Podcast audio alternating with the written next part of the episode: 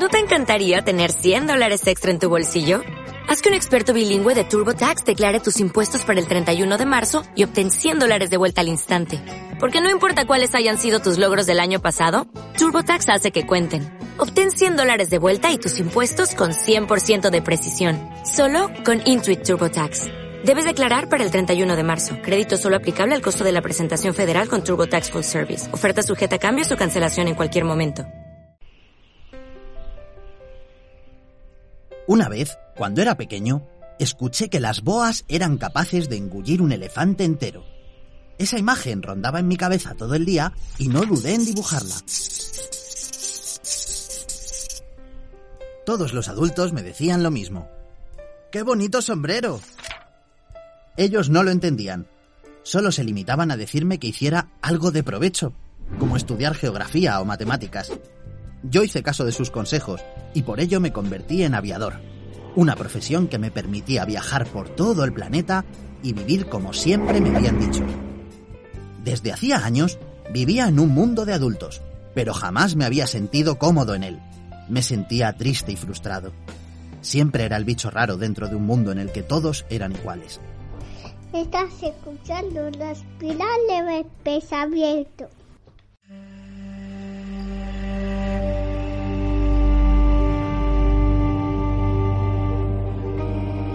He aquí mi secreto, que no puede ser más simple.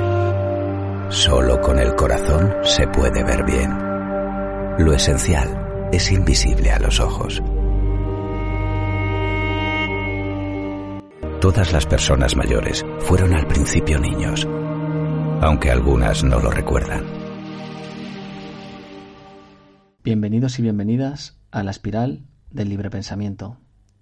Hoy me apetecía entrelazar a estos dos maestros, ya que creo que aunque en apariencia no tengan mucho que ver, o sí, estoy convencido que darán que pensar.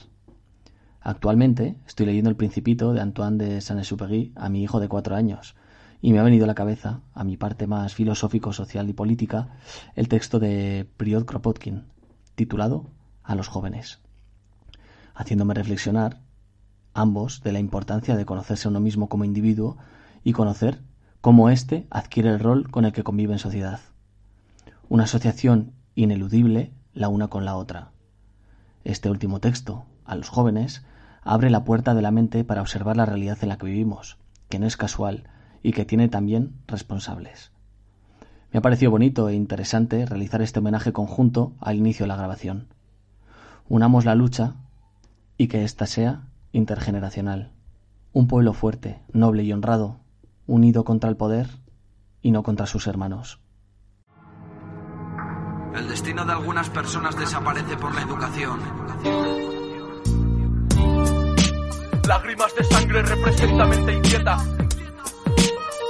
Fabricáis jóvenes locos dignidad. Es el demonio de la educación que dais. Mi padre me dijo, hijo, tú no seas tonto, que los tontos no llegan a ningún sitio. Somos como somos porque nos educaron así. Sustrofobia, la estupidez, es un pensamiento casi nazi. Me educaron para ser un fakir.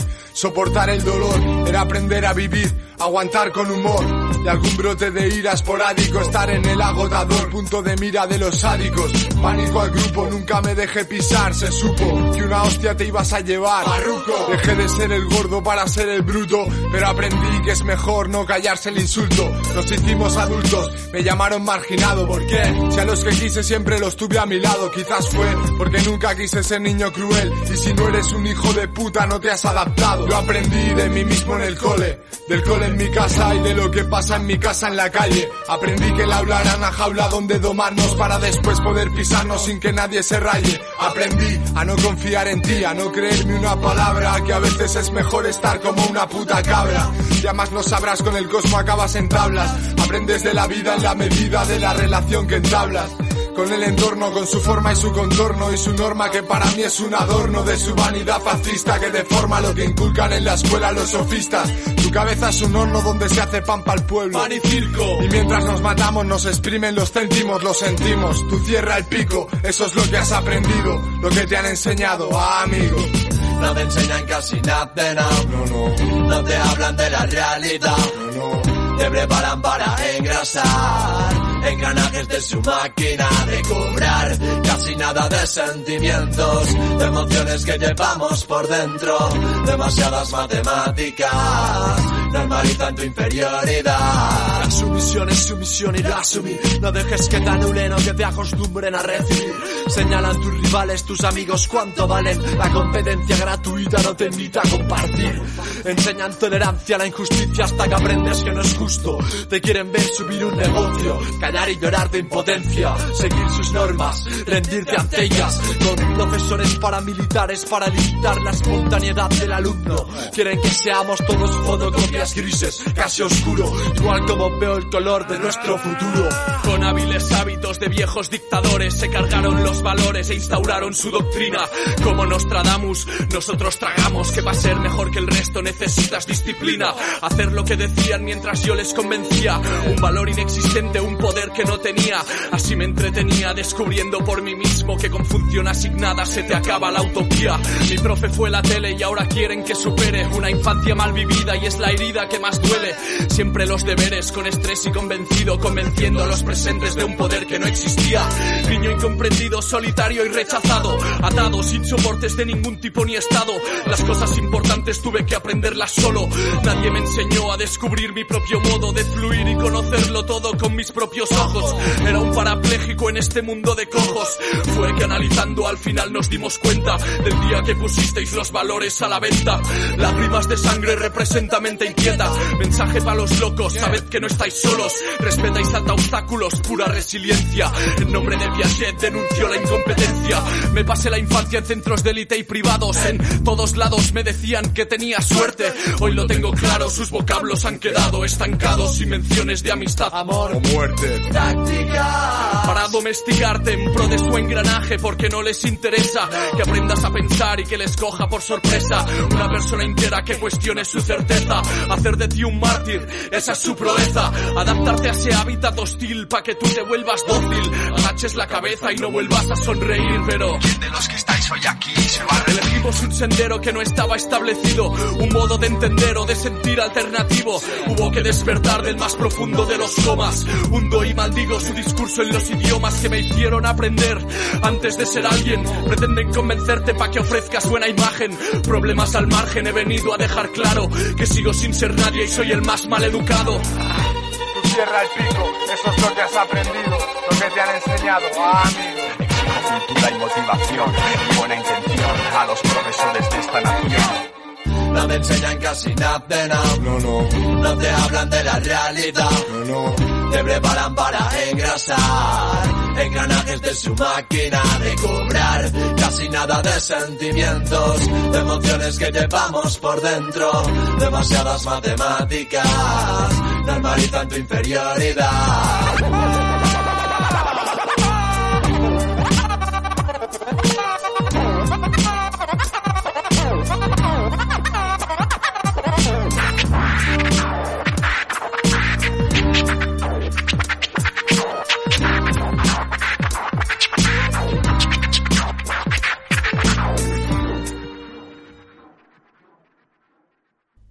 Jóvenes. A estos me dirijo, que los viejos, los viejos de corazón y de espíritu, entiéndase bien, no se molesten en leer lo que no les ha de afectarles en nada. Supongo que tenéis 18 o 20 años. Habéis terminado vuestro estudio o aprendizaje y entráis en el gran mundo. Supongo también que vuestra inteligencia se ha purgado de las imbecilidades con que han pretendido atrofiarla y oscurecerla vuestros maestros, y que hacéis oídos de mercader a los continuos sofismas de los partidarios del oscurantismo. En una palabra, que no sois de esos desdichados engendros de una sociedad decadente que solo procuran, por la buena forma de sus pantalones, lucir su figura de monos sabios en los paseos sin haber gustado en la vida más que la copa de la dicha, obtenida a cualquier precio. Todo al contrario de esto, os juzgo de entendimiento recto y sobre todo dotados de gran corazón. La primera duda que surge en vuestra imaginación es esta. ¿Qué voy a ser? Esta pregunta os la habéis hecho cuantas veces la razón os ha permitido discernir. Verdaderamente que cuando se está en esa temprana edad en que todos son sueños de color de rosa, no se piensa en hacer mal alguno. Después de haberse estudiado una ciencia o un arte, a expensas de la sociedad, nótese bien, nadie piensa en utilizar los conocimientos adquiridos como instrumento de explotación y en beneficio exclusivo. Y muy depravado por el vicio debiera estar en verdad el que siquiera una vez no haya soñado en ayudar a los que gimen en la miseria del cuerpo y la miseria de la inteligencia. Habéis tenido uno de esos sueños, ¿no es verdad? Pues estudiemos el modo de convertirlo en realidad.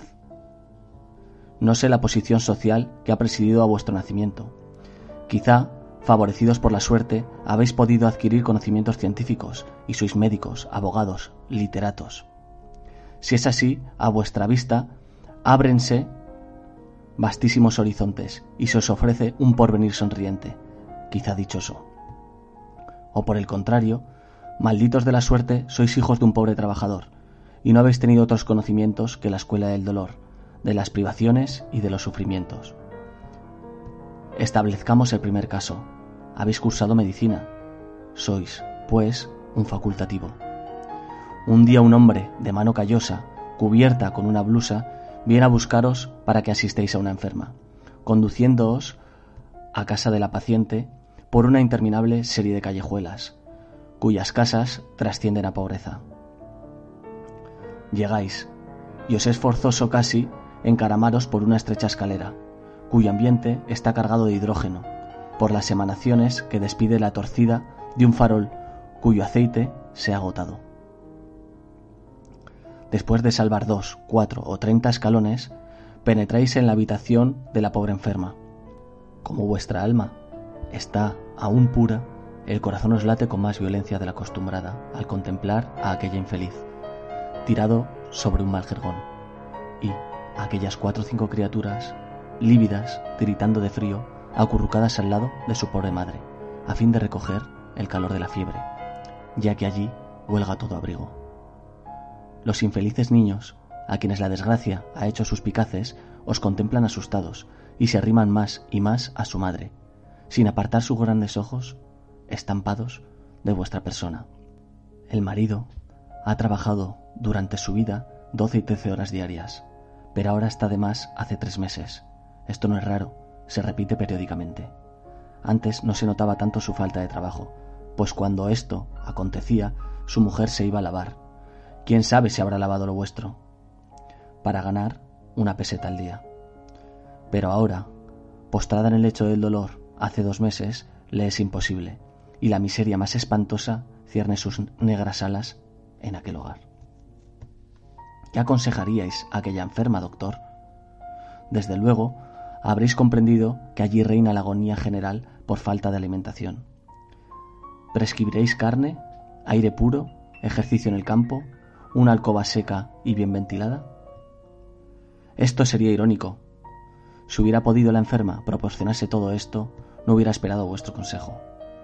Esto no es todo. Si vuestro exterior revela franqueza y bondad, os referirán historias tanto o más tristes. La mujer de la otra habitación, cuya tos desgarra el corazón, es una planchadora. En el tramo de abajo, todos los niños tienen fiebre. La lavandera que ocupa el piso alto no llegará la próxima primavera. Ah, y en la casa de al lado, en la otra, la situación es peor. ¿Qué pensáis de todos estos enfermos? Seguramente les recomendaréis cambio de aire, un trabajo menos prolongado, una alimentación sana y nutritiva, pero no podéis y abandonáis aquellas catacumbas del dolor con el corazón lacerado. Al día siguiente, y cuando aún no habéis desechado la preocupación de la víspera, un compañero os dice que ha venido un lacayo en carruaje para que fuerais a visitar al propietario de una casa, donde había enferma una señora extenuada fuerza del insomnio, cuya vida está consangrada a visitas, afeites, bailes y disputar con su estúpido marido. Vuestro compañero le ha prescrito hábitos más moderados, comida poco estimulante, paseos al aire libre, tranquilidad de espíritu y ejercicios gimnásticos en su alcoba, a fin de sustituir un trabajo útil. Una muere porque acarició alimento y descanso durante su vida, y la otra sufre porque nunca ha sabido lo que es trabajar. Si sois uno de esos repugnantes seres ante un espectáculo triste y miserable, que se consuelan con dirigir una mirada de compasión y beberse una copa de coñac, os iréis acostumbrando gradualmente a esos contrastes, y no pararéis sino en elevaros a la altura de los satisfechos, para evitar tener que rozaros en lo sucesivo con los desgraciados. Pero si al contrario, sois hombre, si el sentimiento se traduce en voluntad y la parte animal no se ha superpuesto a la inteligencia, volveréis a vuestra casa diciéndoos, esto es infame. Esto no puede continuar así por más tiempo. Es menester evitar las enfermedades y no curarlas. Abajo las drogas, aire, buena alimentación y un trabajo más racional. Por ahí debe comenzarse. De otro modo, la profesión de médico solo es un engaño y una farsa. En ese mismo instante comprenderéis el anarquismo y sentiréis estímulos por conocerlo todo. Y si el altruismo no es una palabra vacía de sentido, si aplicáis al estudio de la cuestión social las rígidas inducciones del filósofo naturalista, vendréis a nuestras filas y seréis un nuevo soldado de la revolución social. Quizás se os ocurra. Al diablo las cuestiones prácticas. Como el filósofo y el astrónomo, consagrémonos a las especulaciones científicas. Esto seguramente puede producir un gozo individual, una abstracción de la sociedad y sus males. Pero siendo así, yo pregunto, ¿en qué se diferencia el filósofo dedicado a pasar la vida todo lo agradablemente posible del borracho que solo busca en la bebida la inmediata satisfacción de un placer? Indudablemente, el filósofo ha tenido mejor acierto cuando a la elección de goce, que es más duradero que la del borracho. Pero esto es solo la diferencia. Uno y otro tienen la misma mirada egoísta y personal.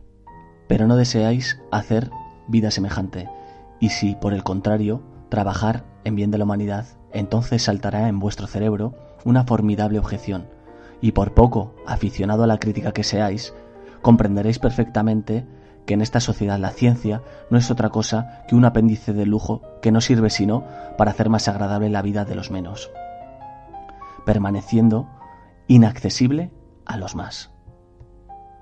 Ahora bien, hace más de un siglo que la ciencia ha establecido, sobre bases sólidas, razonadas nociones cosmogónicas cuanto al origen del universo. ¿Cuántos las conocéis? Algunos millares solamente desperdigados entre centenares de millares sumidos aún en supersticiones dignas de los salvajes, y, por consiguiente, dispuestos a servir de lastre a los impostores religiosos. O bien lanzad una ojeada sobre lo que ha hecho la ciencia para elaborar las bases de la higiene física y moral. Ella os dice cómo debemos vivir para conservar la salud del cuerpo y mantener en buen estado las numerosas masas de nuestras poblaciones. Pero todo esto es letra muerta, porque la ciencia solo existe para un piñado de privilegiados, y porque las desigualdades que dividen a la sociedad en dos clases, explotados y detentadores del capital, hacen que las enseñanzas racionales de la existencia sean la más amarga de las ironías para la inmensa mayoría. Aún podría citar más ejemplos, pero no lo juzgo imprescindible, puesto que la cuestión no es amontonar verdades y descubrimientos científicos, sino extender hasta lo infinito los ya adquiridos, hasta que hayan penetrado en la generalidad de los cerebros. Conviene ordenar de tal suerte las cosas, que la masa del género humano pueda comprenderlas y aplicarlas, que la ciencia deje de ser un lujo, todo al contrario, que sea la base de la vida de todos. Lo exige la justicia. De este modo, no ocurriría, por ejemplo, lo que pasa hoy con la teoría del origen mecánico del calor, que enunciada en el siglo pasado por Gir y Clausius, ha permanecido durante más de 80 años enterrada en los anales académicos, hasta que la desenterraron los conocimientos de la física, extendidos lo suficiente para formar una parte del público capaz de comprenderla. Ha sido necesaria tres generaciones para que las ideas de Erasmo y Darwin sobre la variabilidad de las especies fuesen acogidas y admitidas por los filósofos académicos, obligados por la opinión pública.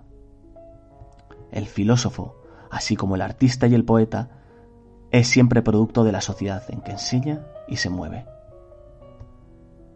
Si os persuadís de estas verdades, comprenderéis que es de todo punto imprescindible cambiar radicalmente un tal estado de cosas que condena al filósofo a repletarse de conocimientos científicos y al resto del género humano a permanecer en la misma ignorancia que hace diez siglos. Esto es, en el estado de esclavitud y de máquina incapaz de asimilarse las verdades establecidas. Desde el momento que os hayáis persuadido de estas profundas verdades, iréis poco a poco odiando la inclinación a la ciencia pura y trabajaréis por buscar el medio de efectuar esa transformación social. Y si inauguráis vuestras investigaciones con la misma imparcialidad que os ha guiado en los estudios científicos, abrazaréis sin remedio la causa del socialismo. Haréis, en una palabra, tabla rasa de todos los sofismas y engrosaréis nuestras filas, cansados de procurar placeres a esa minoría que de tantos disfruta, y pondréis todo vuestro valer al servicio de los oprimidos. Estad seguro que entonces el sentimiento del deber cumplido y la perfecta relación entre vuestras ideas y acciones os mostrarán una existencia nueva que os es desconocida. Y cuando un día, día que indudablemente se aproxima, con permiso de vuestros profesores, se haya realizado el fin que os proponíais, las nuevas fuerzas del trabajo científico colectivo, con la poderosa ayuda de ejércitos de trabajadores que vendrán a prestarle su concurso, harán que la ciencia dé un paso hacia adelante.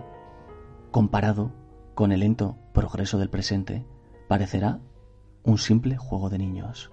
Entonces gozaréis de la ciencia y este goce será para todos.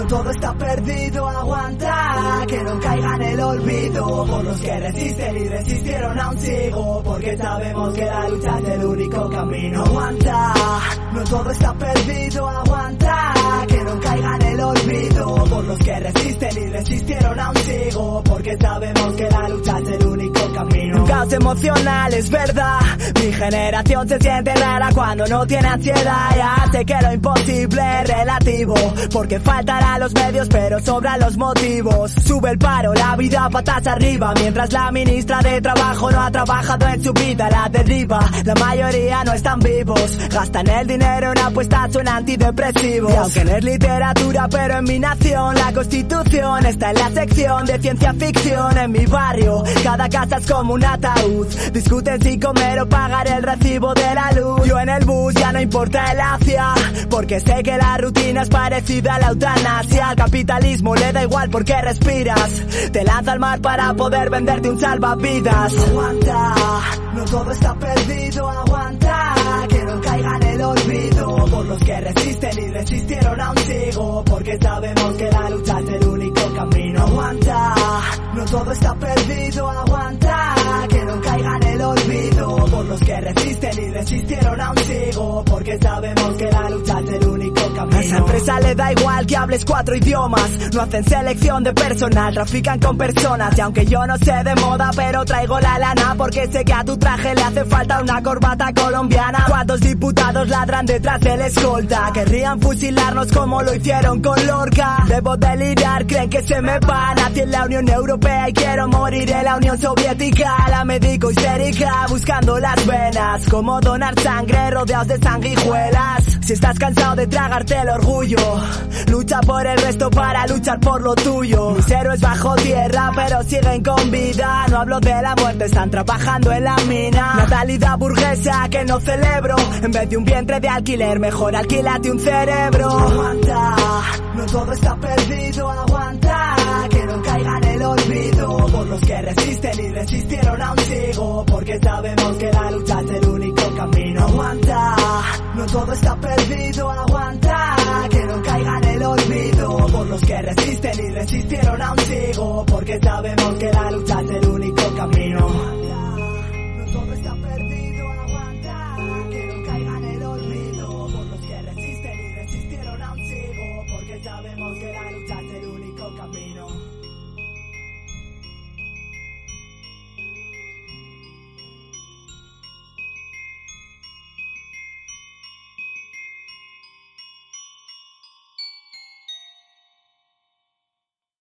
Abordemos otro punto. Suponemos habéis terminado vuestra carrera de Derecho y, por consiguiente, os hayáis abocado a desempeñar un puesto en el foro, halagado por las más bellas ilusiones respecto a vuestro porvenir.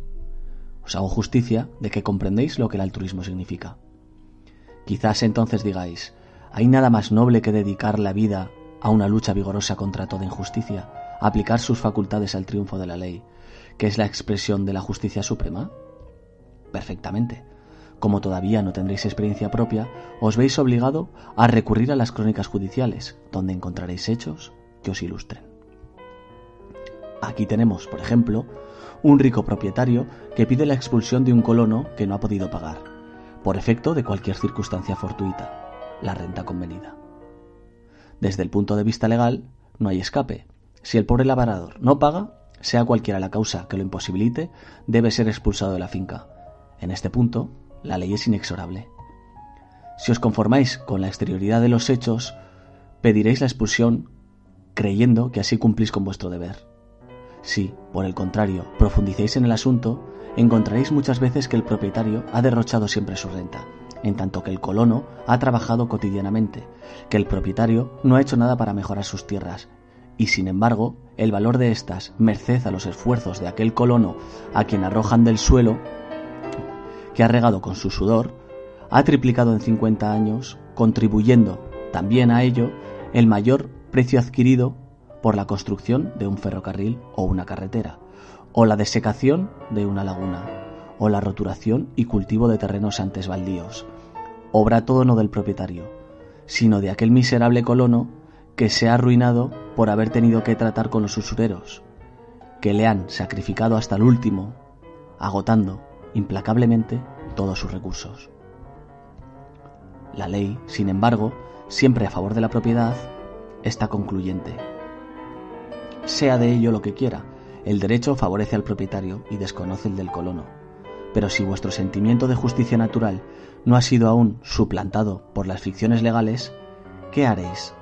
¿Sostenéis que el colono debe ser arrojado a la calle en consecuencia a lo estatuido por la ley? ¿O sostendréis que lo justo es que el propietario pague al colono el total aumento del valor de sus tierras, puesto que es debido muy principalmente al trabajo y desvelos de éste? Esto no está escrito en ningún código, pero es lo que la equidad demanda. ¿Qué partido tomaréis? ¿El de la ley contra la justicia o el de la justicia contra la ley? Y cuando se hayan declarado en huelga los trabajadores sin prevenirlo con 15 días de anticipación, ¿a qué lado os inclinaréis? ¿En favor del patrón que, aprovechándose de una prolongada crisis, ha conseguido ganancias fabulosas? o contra la ley y en defensa de los trabajadores que durante todo ese tiempo solo han percibido un pequeño jornal y visto morir de hambre a sus mujeres e hijos? ¿Defenderéis esa ficción que consiste en afirmar la libertad de las transacciones? ¿O mantendréis la equidad que estatuye que un contrato celebrado entre el que ha comido bien y el que no ha probado cado, esto es, entre el fuerte y el débil, es un contrato leonino? Pongamos otro ejemplo. Un hombre que vaga alrededor de una carnicería robó un pedazo de carne, la gente corrió tras él gritando ¡Al ladrón! Se le detuvo e interrogó, averiguándose que era un artesano sin trabajo, que hacía cuatro días que no había comido ni él ni su familia. Pidiese al carnicero que lo dejase en libertad. Pero éste era partidario, para los demás, del cumplimiento de la justicia, y el hambriento fue sentenciado a seis meses de prisión. ¿No se os sublevará la conciencia contra una ley y una sociedad que pronuncia todos los días semejantes infames juicios? Pediréis la aplicación de la ley contra el hombre que, privado de educación y maltratado desde su infancia, sin haber oído nunca palabra de afecto y de cariño, termine su fatal carrera asesinado, azuzado por el hambre, a un vecino para robarle una peseta. Pediréis su muerte, o lo que es peor, que vaya veinte años a presidio cuando os consta que es más bien que criminal, loco, y que su crimen es sobre la sociedad entera. Pediréis que vayan a presidio esos infelices tejedores que en un momento de desesperación prendieron fuego a la fábrica donde han consumido su existencia y dejado su sudor, o que fusilen al insurrecto que enarboló en la barricada la bandera del porvenir? No, seguramente no.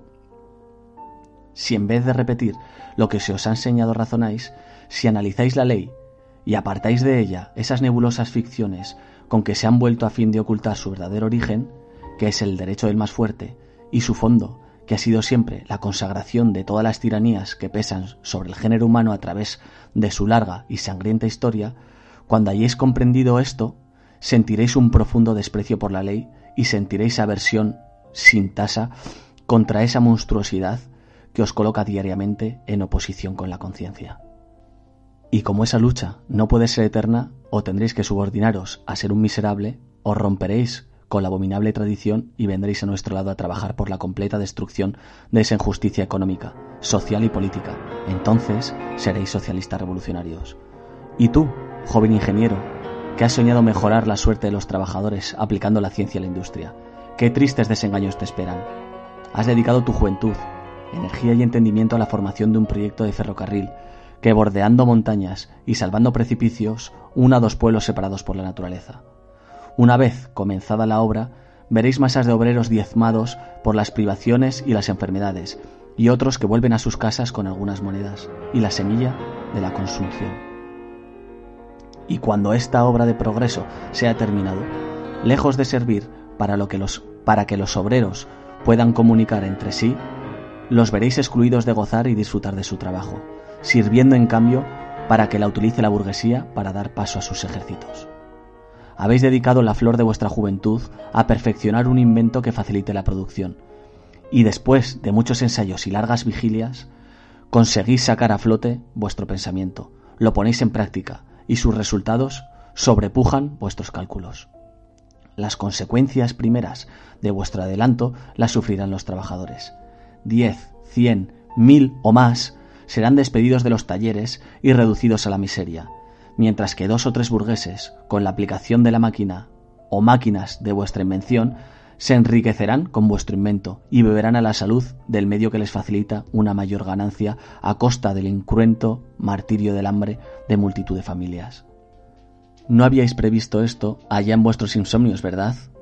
No hubierais creído nunca que lo que juzgabais adelanto, progreso, beneficio, se troncara por leyes arbitrarias y despóticas de este infame desorden social, en llanto, desdicha y miseria de infinidad de seres. Pues esto es lo que, hoy por hoy, resulta. Y sin embargo, nosotros amantes del progreso, aunque sus víctimas propiciatorias, caemos bendiciéndole, tanto amamos la ciencia y maldiciendo a sus detentadores. Esto no es paradójico. Estudiado los recientes adelantos industriales, resulta que la costurera, por ejemplo, no ha ganado nada con la invención de la máquina de coser, que, a pesar de las perforadoras de diamante, el obrero muere de anquilostoma en los túneles, que los albañiles, los braceros todos, carecen de trabajo, no obstante, así los ascensores Giffard.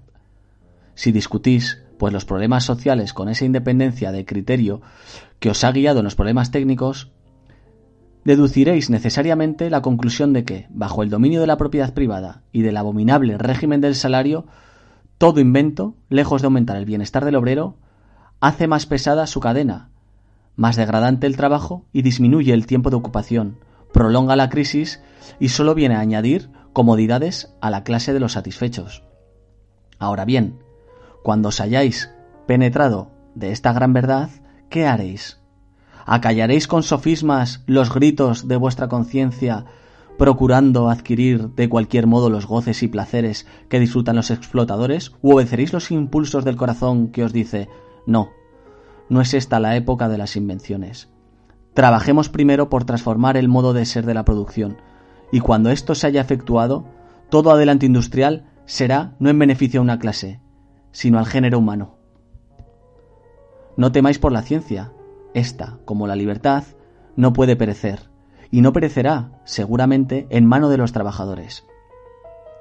Cuando esas masas, hoy sumidas en la ignorancia, despierten a la luz de la inteligencia, desarrollada por medio del estudio y del trabajo, la mecánica tomará vuelos desconocidos, llegará sin duda alguna a lo que ni en hipótesis puede hoy entreverse. ¿Y qué decir cuanto al maestro de escuela, ese pedagogo harapiento y muerto de hambre de nuestros días? No me refiero ciertamente al ser rutinario que toma su profesión como una pesada carga, sino al que, rodeado de un grupo de niños, se siente solicitado por la atmósfera infantil que lo rodea y trata de inocular en aquellos cerebros apenas formados las ideas de humanidad que él mismo acarició cuando era joven. Sufriréis cuando el discípulo a quien por fuerza os empeñáis en que aprenda el latín no da pie con bola, no se asimila al idioma de Lacio, pero observad, en cambio, sus bellezas de corazón y cómo se entusiasma al recitar la historia de Guillermo Tell y con qué pasión ha leído los versos de Schiller.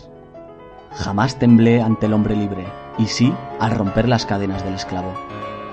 Procurad desarrollar aquellos gérmenes de libertad, aquel odio contra los tiranos, y esto contrabalanceará el perpetuo sermón doméstico que trata de anular tan bellas cualidades, supeditándolas a ese necio respeto al cura, al rey, al juez, a todo el arbitrario sistema inventado por el autoritarismo para refrenar los impulsos de la libertad, las sacudidas de la inteligencia hacia la investigación. Nuestra misión es sembrar el bien, difundir la luz y por medio de la instrucción libre de todos los prejuicios de la rutina, crear corazones que odien la tiranía y desde la infancia maldigan a todos los verdugos y a todos los explotadores. La enseñanza no es ese pesado repetir transmitido de una en otra generación, sin examen, sin variación, con la monotonía del péndulo. Esa es la instrucción burguesa que, cual pesada mole, comienza a perturbar las facultades mentales del niño, al fin de cercenar en su cerebro todas las nobles emulaciones por lo grande, lo humanitario y lo bello. La burguesía ha desnaturalizado de tal suerte las fuentes primeras donde se desarrollan las facultades del ser que ha logrado convertir lo que debía ser templo de la verdad, la escuela, en presidio y al que debía ser primer magistrado, el maestro, en carcelero. Hay que romper, sin vacilaciones, ese lecho de procusto. Hay que caminar adelante, o con la burguesía que os paga malamente vuestros servicios y os relega enteramente o intoxicar los cerebros infantiles con los venenos de la autoridad, la religión y la propiedad, o al campo anarquista trabajar con los revolucionarios para educar a la juventud en el verdadero camino de la emancipación del hombre, en las sanas doctrinas de la equidad, de la solidaridad y de la libertad.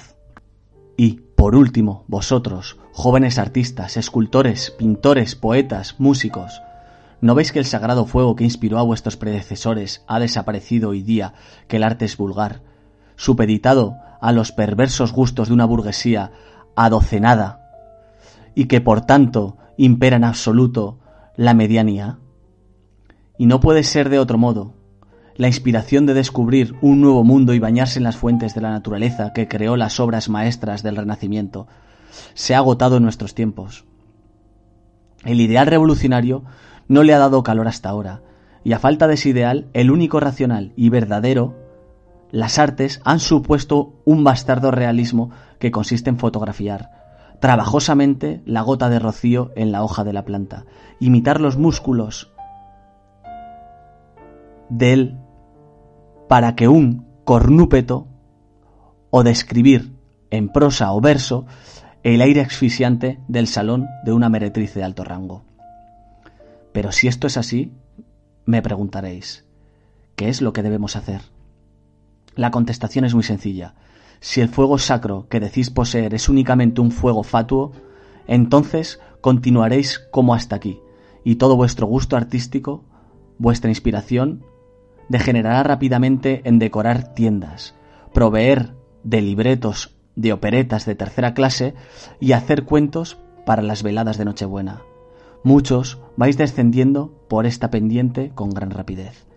Pero si vuestro corazón late verdaderamente al unísono con el de la humanidad, si como verdadero poeta os ocupáis de las realidades de la vida, ah, entonces, contemplando ese mar de tristezas frente a frente de gentes que perecen de hambre, a la vista de esos cadáveres amontonados en las minas y esta aglomeración de cuerpos mutilados en las barricadas, viendo esas interminables cuerdas de deportados que van a enterrarse en las perpetuas nieves de la Siberia o en los pantanos tropicales? Ante esta desesperada lucha sostenida entre los gritos de dolor de los vencidos y las orgías de los vencedores, entre el egoísmo contra la cobardía y entre la noble resolución y la despreciable astucia, no podéis permanecer neutral y vendréis a colocaros al lado, al lado del oprimido porque sabréis que el hermoso, que lo sublime, el espíritu mismo de la vida, están al lado de aquellos que luchan por la luz y por la humanidad. Yo os oigo interrumpirme de nuevo. Si la ciencia abstracta es un lujo y la práctica de la medicina una farsa, si la ley excluye la justicia y las invenciones mecánicas no son sino un instrumento de robo, si la escuela, en oposición a los deseos del verdadero maestro, ha de ser anulada y el arte sin la idea revolucionaria solo puede generar, ¿Qué me queda a mí que hacer? os lo diré. Un trabajo vasto e importantísimo, en el cual estarán vuestras acciones en completa armonía con vuestra conciencia. Una empresa capaz de elevar los caracteres más nobles y generosos. ¿Qué trabajo? Voy a decíroslo. O capituláis con vuestra conciencia y decís al fin, perezca la humanidad con tal de que yo pueda gozar por completo muchos placeres, toda vez que la gente es bastante necia para permitírmelo? ¿O una vez más se os presentará la inevitable alternativa de tomar parte con los revolucionarios y trabajar con ellos para la completa transformación de la sociedad?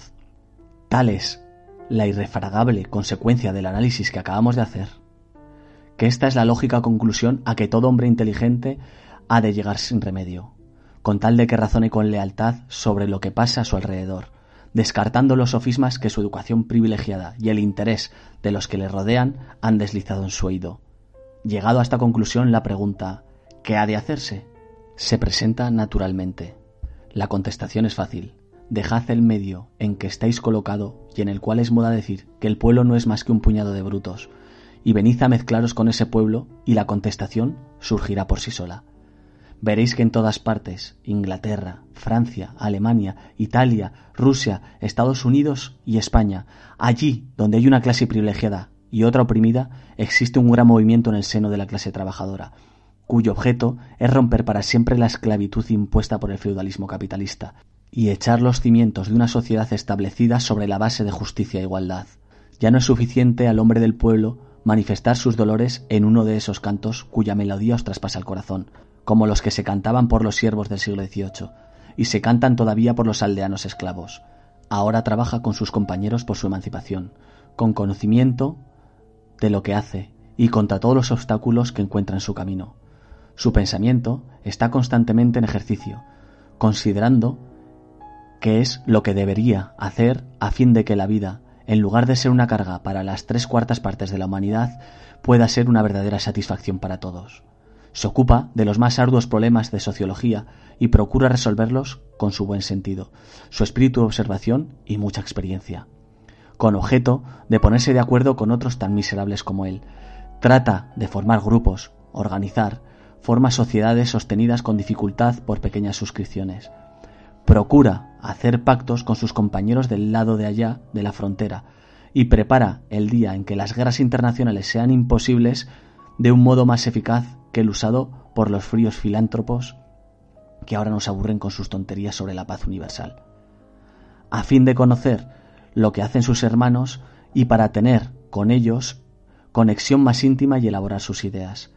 Sostiene, pero a costa de cuántos sacrificios y cuántos incesantes esfuerzos, su prensa trabajadora.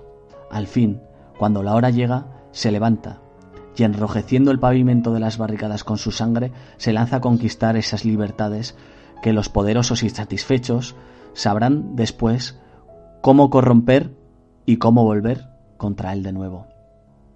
Qué interminable serie de esfuerzos, qué lucha tan incesante, qué trabajo vuelto continuamente a empezar, unas veces para llenar los huecos ocasionados por las deserciones, resultado del cansancio, corrupción y persecuciones, otras para reunir las quebrantadas fuerzas diseminadas por los fusilamientos y las matanzas a sangre fría, otras, en fin, para reanudar los estudios bruscamente interrumpidos por el burgués en grande escala.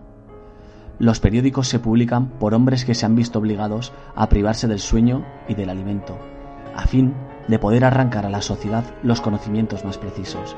La agitación se sostiene con céntimos deducidos de la cantidad necesaria para adquirir lo absolutamente indispensable para la vida. Y todo esto bajo la constante amenaza de ver a su familia reducida a la más espantosa miseria tan pronto como el patrón sepa que su trabajador, su esclavo, está tocado de socialismo. Esto es lo que veréis si os mezcláis con el pueblo. Y en esta lucha incesante, ¿cuántas veces no se ha preguntado inútilmente el trabajador, a la par que camina bajo el peso de su yugo. ¿Dónde, pues, está esa gente joven a quien se ha enseñado a nuestra costa, esos jóvenes a quienes alimentamos y vestimos mientras estudiaban? ¿Dónde están aquellos que quienes hemos edificado con nuestros hombros agobiados bajo el peso de nuestras cargas y nuestros estómagos vacíos, esos colegios, esas salas de conferencia y esos museos? ¿Dónde están los hombres para cuyo beneficio nosotros, con nuestros rostros pálidos y demacrados, hemos impreso esos hermosos libros, muchos de los cuales ni aún podemos leer? ¿Dónde están esos profesores que pretenden poseer la ciencia y para quienes la misma humanidad no vale tanto como un insecto raro? ¿Dónde los que siempre están hablando en favor de la libertad y nunca tratan de conquistarla, viéndola constantemente pisoteada bajo sus pies? ¿Dónde esos escritores, poetas y esos pintores? ¿Dónde, por último, está toda esa falange de hipócritas que habla del pueblo con lágrimas en los ojos, pero que jamás por ningún concepto se encuentra entre nosotros ayudándonos en nuestro trabajo? ¿Dónde están de verdad?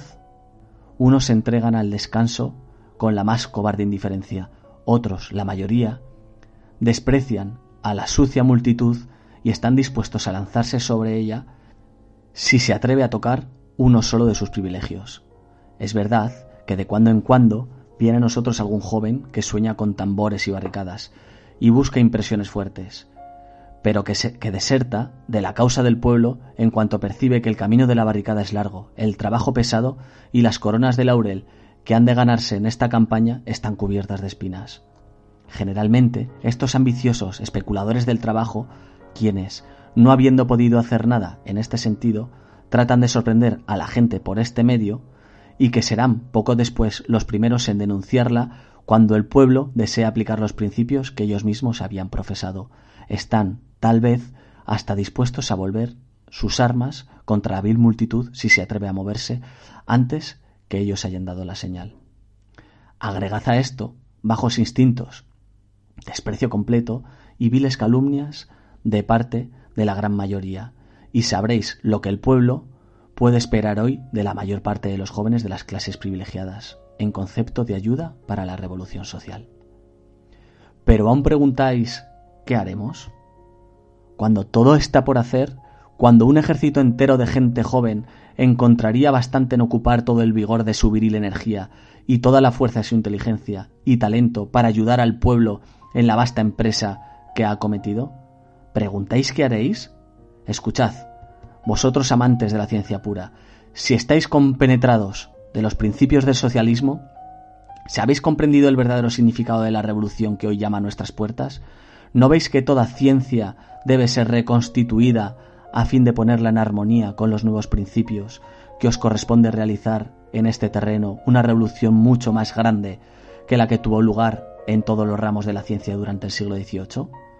¿No observáis que la historia que hoy no es más que un cuento de viejas sobre grandes reyes, grandes hombres de Estado y grandes parlamentos, que la historia misma tiene que volverse a escribir desde el punto de vista del trabajo hecho por las masas en la larga evolución del género humano? Que la economía social, que hoy es puramente la satisfacción del robo por el capital, tiene que reconstruirse de nuevo, lo mismo en sus principios fundamentales que en sus aplicaciones? ¿Que la antropología, sociología y ética deben ser completamente refundidas y que las mismas ciencias naturales, miradas desde otro punto de vista, deben sufrir una profunda modificación, lo mismo en lo que refiere a la concepción de los fenómenos naturales que respecto al modo de exposición? Siendo pues así, poneos a trabajar. Colocad vuestra capacidad al servicio de la buena causa. Ayudadnos especialmente con vuestra clara lógica a combatir las preocupaciones y a establecer con vuestra síntesis los cimientos de una organización mejor. Más aún, enseñadnos a usar en nuestros argumentos diarios el valor de vuestras verdaderas investigaciones científicas y mostradnos, como hicieron nuestros predecesores, de qué modo los hombres se atreven a sacrificar hasta la vida misma por el triunfo de la verdad. Vosotros, los doctores, que habéis aprendido el socialismo por una amarga experiencia. No os canséis nunca de decirnos hoy y mañana, en todo tiempo y lugar, que la humanidad misma marcha rápidamente a su degeneración si permanece en su condición actual. Que todos vuestros medicamentos contra las enfermedades han de ser impotentes forzosamente mientras que la mayoría del género humano vegeta en condiciones absolutamente contrarias a aquellas que la ciencia os dice son necesarias a la salud. Que las enfermedades es lo que se debe desarraigar y que es lo que debe hacerse para conseguirlo. Venid con vuestro escalpelo y disecad para nosotros como mano firme esta vuestra sociedad que rápidamente marcha a la putrefacción y decidnos lo que podría y debería ser una existencia racional. Insistid, como verdadero cirujano, en que un miembro gangrenado debe amputarse cuando puede contagiar al resto del cuerpo. Vosotros, que habéis trabajado por la aplicación de la ciencia a la industria, venid y decidnos francamente cuál ha sido el resultado de vuestros descubrimientos. Convenced a aquellos que no se atrevan a marchar resueltamente hacia el porvenir y hacedles ver cuántas nuevas invenciones lleva en su seno el conocimiento adquirido hasta el día. Que podría hacer la industria bajo mejores condiciones y cuánto podría el hombre producir fácilmente si trabajase con el fin de favorecer su propia producción. Vosotros, poetas, pintores, escritores, músicos, si comprendéis vuestra verdadera misión y el exacto interés del arte mismo, venid a nosotros. Poned vuestra pluma, vuestro lápiz, vuestro cincel y vuestras ideas al servicio de la revolución. Presentad con vuestro elocuente estilo y con vuestros expresivos cuadros la lucha heroica del pueblo contra los opresores. Encended el corazón de, de nuestra juventud con ese glorioso entusiasmo revolucionario que inflamó el pecho de nuestros antecesores. Decid a las mujeres qué carrera tan gloriosa es la del marido que dedica su vida a la gran causa de la emancipación social. Mostrad al pueblo qué triste es su vida actual y hacedle tocar con la mano la causa de su desgracia. Decidnos qué racional sería la vida si no se encontrasen a cada paso las locuras e ignominias de nuestro presente orden social. Finalmente, todos los que poseéis saber, talento, capacidad, industria, si tenéis un átomo de simpatía en vuestro corazón, venid y poned vuestros conocimientos a disposición de aquellos que más lo necesitan. Y tened presente, si venís, que no lo hacéis como amos, sino como compañeros de penas, que no venís a gobernar, sino a fortaleceros en una nueva vida que se eleva constantemente hacia la conquista del porvenir, que más que enseñar, venís a recoger las aspiraciones de los más, a adivinarlas, a darles forma y a trabajar constantemente con todo el fuego de la juventud y el juicio de la edad madura, para hacerlas posible en el momento actual. Entonces, y sólo entonces, seguiréis una conducta verdaderamente noble y racional, viendo así que cada esfuerzo nuestro, en este sentido, produce frutos en abundancia. Y una vez establecida esta sublime armonía entre vuestras acciones y lo que os dicta vuestra conciencia, obtendréis facultades que nunca soñasteis pudieran dormir latentes en vosotros mismos. Luchad incesantemente por el triunfo de la verdad, justicia e igualdad entre los hombres, cuya gratitud ganaréis. ¿Qué carrera más noble que esta puede desear la juventud de todos los países? Tiempo he necesitado para mostraros a vosotros que pertenecéis a las clases acomodadas, que, en vista del dilema que os presenta la vida, os veréis obligados, siendo honrados y sinceros, a venir a trabajar con los anarquistas y defender con ellos la causa de la revolución social. Qué claro y sencillo es todo esto. Pero cuando uno se dirige a aquellos que no han sufrido los efectos del miedo en que vive la burguesía, cuántos sofismas hay que combatir, cuántas preocupaciones que vencer y cuántas objeciones interesadas que desechar.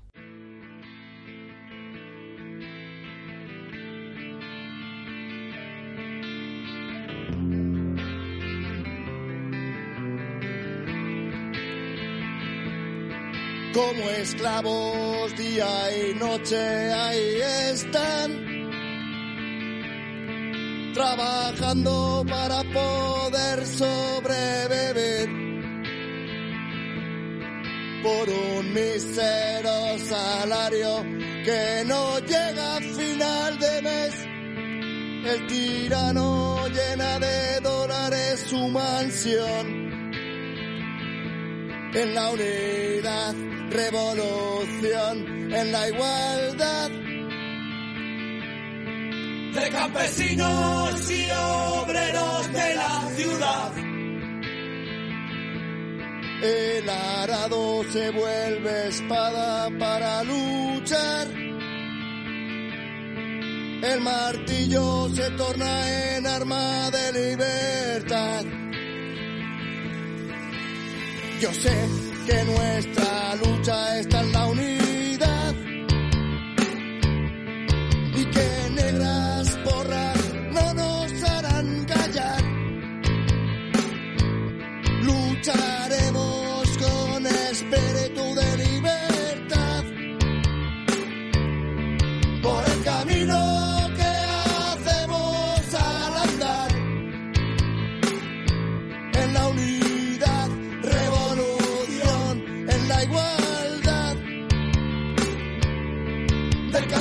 campesinos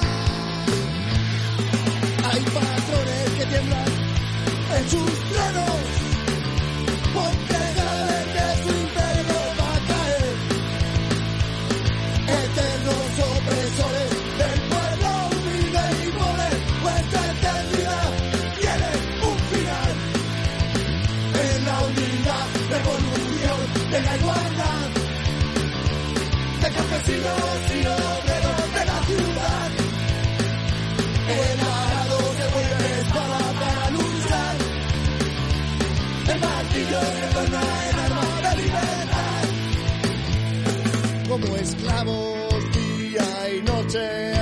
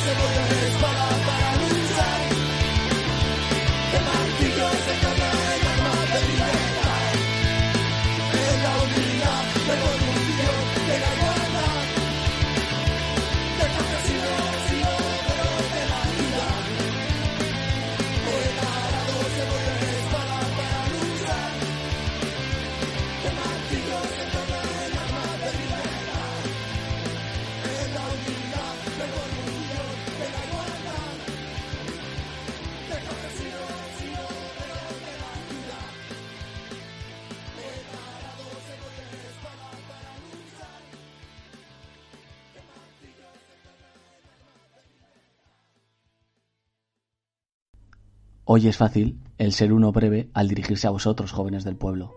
La fuerza misma de las cosas os impele a ser anarquistas, por poco que penséis y razonéis. Salir de las filas del pueblo y no dedicarse, a ser posible, al triunfo de la revolución es desconocer vuestro verdadero interés y abandonar vuestra causa y vuestra verdadera misión histórica. ¿Recordáis la época en que niños fuisteis una tarde de invierno a jugar en vuestra oscura callejuela?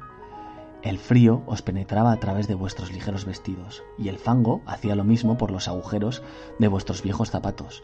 Aun entonces, cuando visteis a esos rollizos niños, ricamente vestidos, pasar a cierta distancia y miraros con desprecio, comprendisteis bien claramente que esos muñecos, vestidos de punta en blanco, no eran iguales a vosotros, ni en inteligencia ni en energía, Pero más tarde, cuando os visteis obligados a encerraros en una sucia fábrica desde las 5 o las 6 de la mañana para permanecer 12 horas al lado de una máquina y entrar obligados a seguir día tras día sus movimientos incesantes o monótonos, pudisteis comprender que mientras tanto los otros iban tranquilamente a aprender en hermosas academias, escuelas y universidades.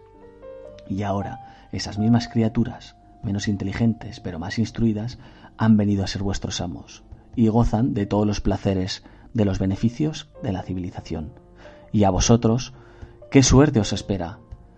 Volvéis a una habitación pequeña, oscura y húmeda, en la que se encuentran reunidos en un espacio bastante pequeño cinco o seis seres humanos, y en la que vuestra madre, cansada de la vida, envejecida más por los trabajos y las fatigas que por los años, os ofrece pan duro y un poco de agua sucia llamada por ironía café. Y para distraer vuestra imaginación tenéis siempre presente la siguiente pregunta.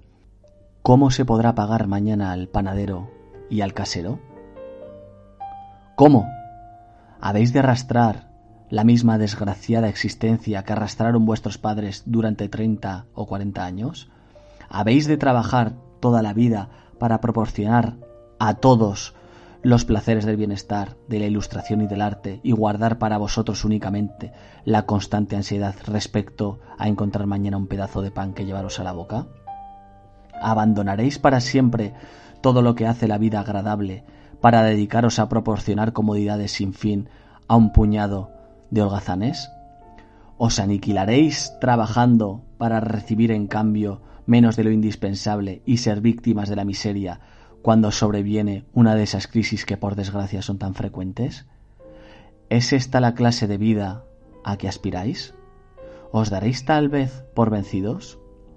No viendo modo alguno de salir de vuestra situación, tal vez os digáis, generaciones enteras han sufrido la misma suerte, y yo, que en nada puedo variar lo existente, debo someterme también. Sigamos pues trabajando y procuremos vivir lo mejor que se pueda. Perfectamente. En tal situación, el iluminar vuestro entendimiento será poco menos que imposible.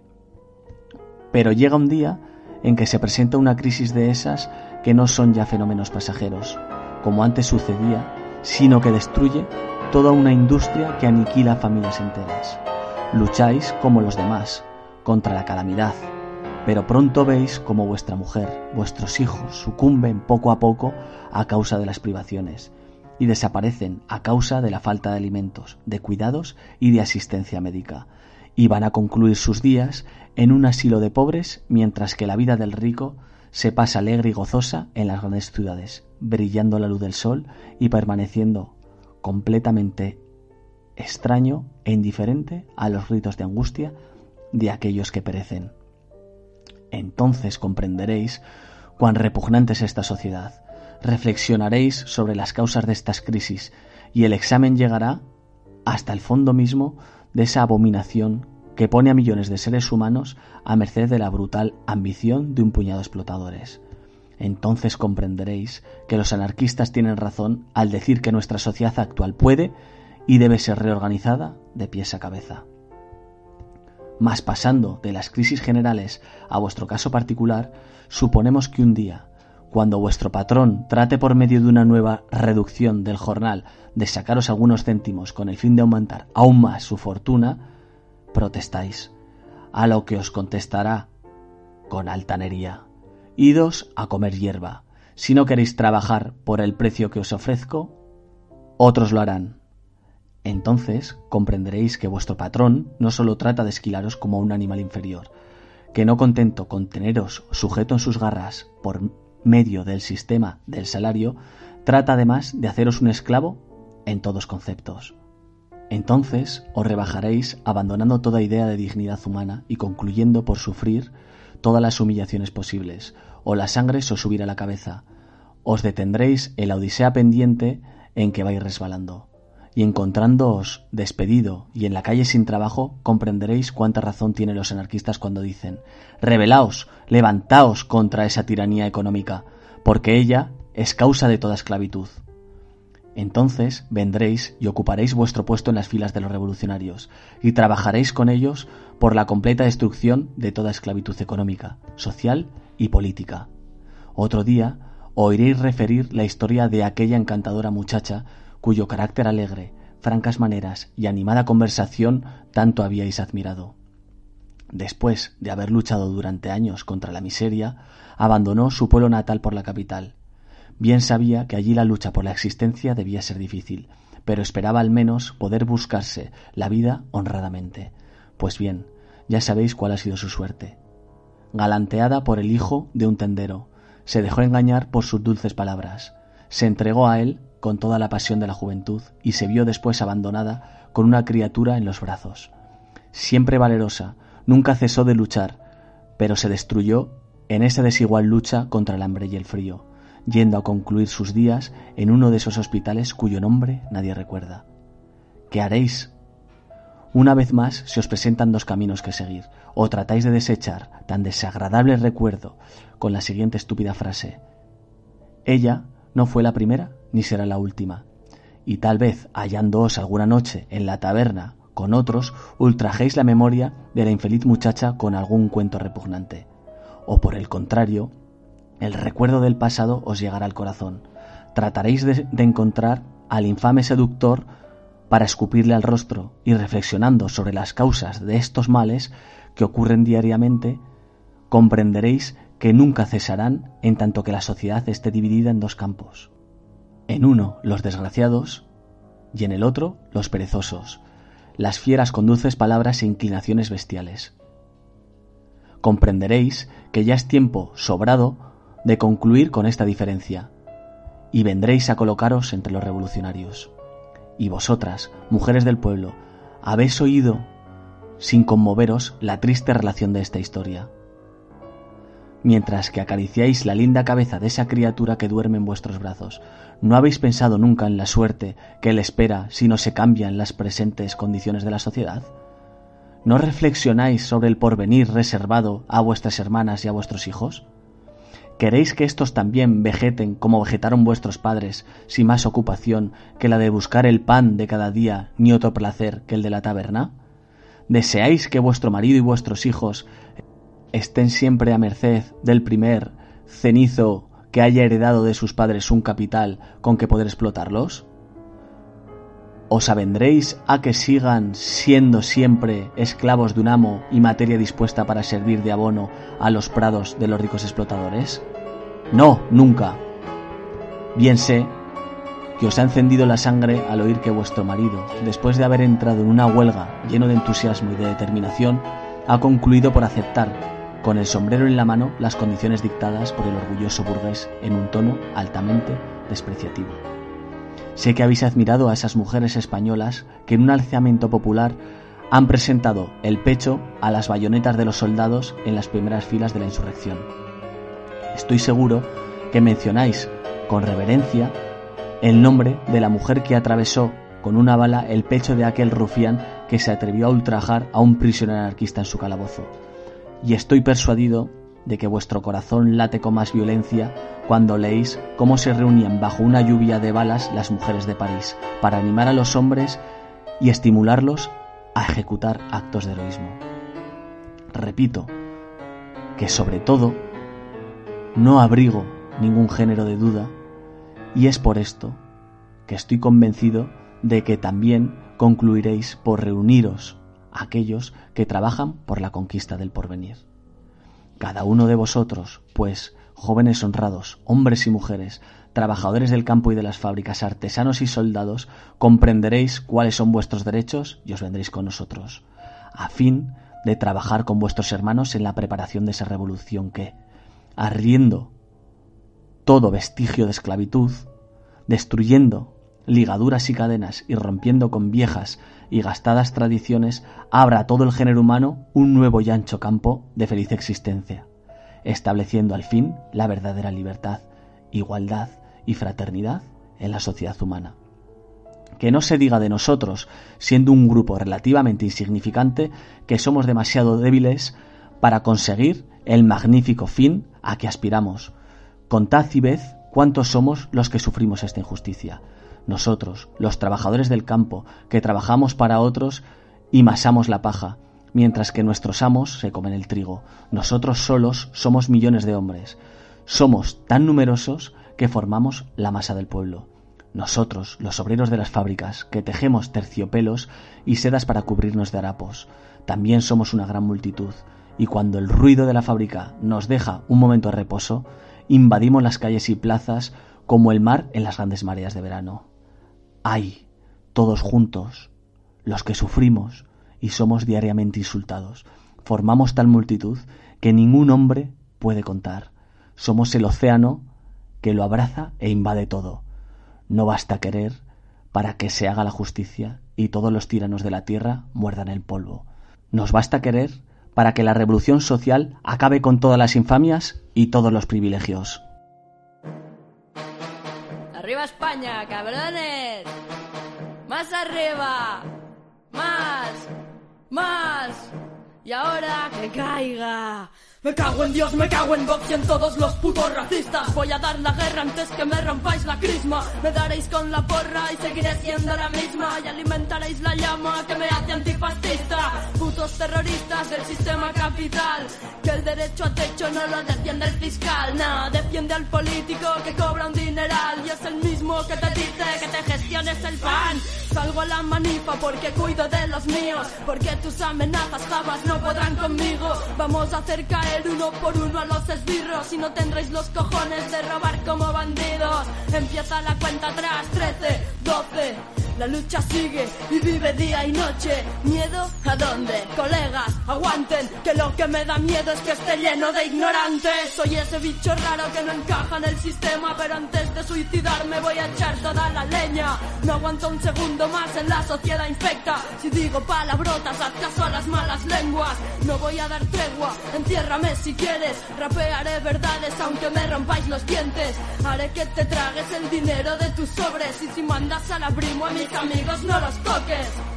Antifascista no es el perro flauta que te crees, es aquel que humillas, que no llega a fin de mes. Anarquista es esta chica que rapea en el papel, que lucha por el pueblo y verá un gobierno caer. ¿Eh? Putos, todos los que queréis controlar, los políticos, la iglesia y la policía nacional.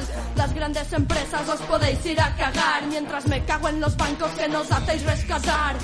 Me dicen que es la edad, mi época rebelde. Es que me he informado y dejado de lado la tele. Y pasarán los días y esta puta rabia crece porque sé que no soy yo, que es la ignorancia de la gente.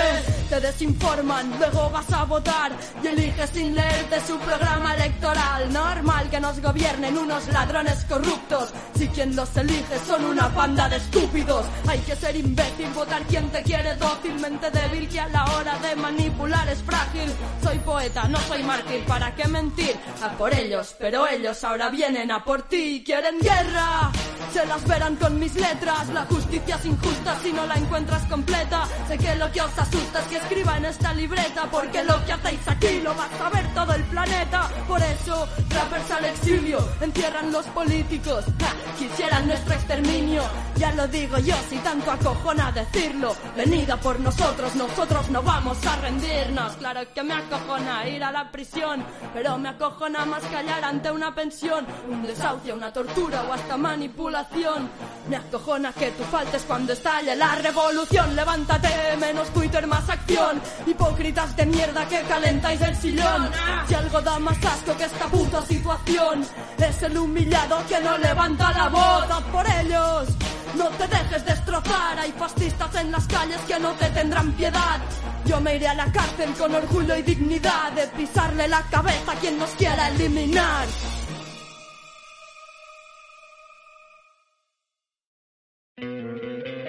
¿No te encantaría tener 100 dólares extra en tu bolsillo? Haz que un experto bilingüe de TurboTax declare tus impuestos para el 31 de marzo y obtén 100 dólares de vuelta al instante. Porque no importa cuáles hayan sido tus logros del año pasado, TurboTax hace que cuenten. Obtén 100 dólares de vuelta y tus impuestos con 100% de precisión. Solo con Intuit TurboTax. Debes declarar para el 31 de marzo. Crédito solo aplicable al costo de la presentación federal con TurboTax Full Service. Oferta sujeta a cambios o cancelación en cualquier momento.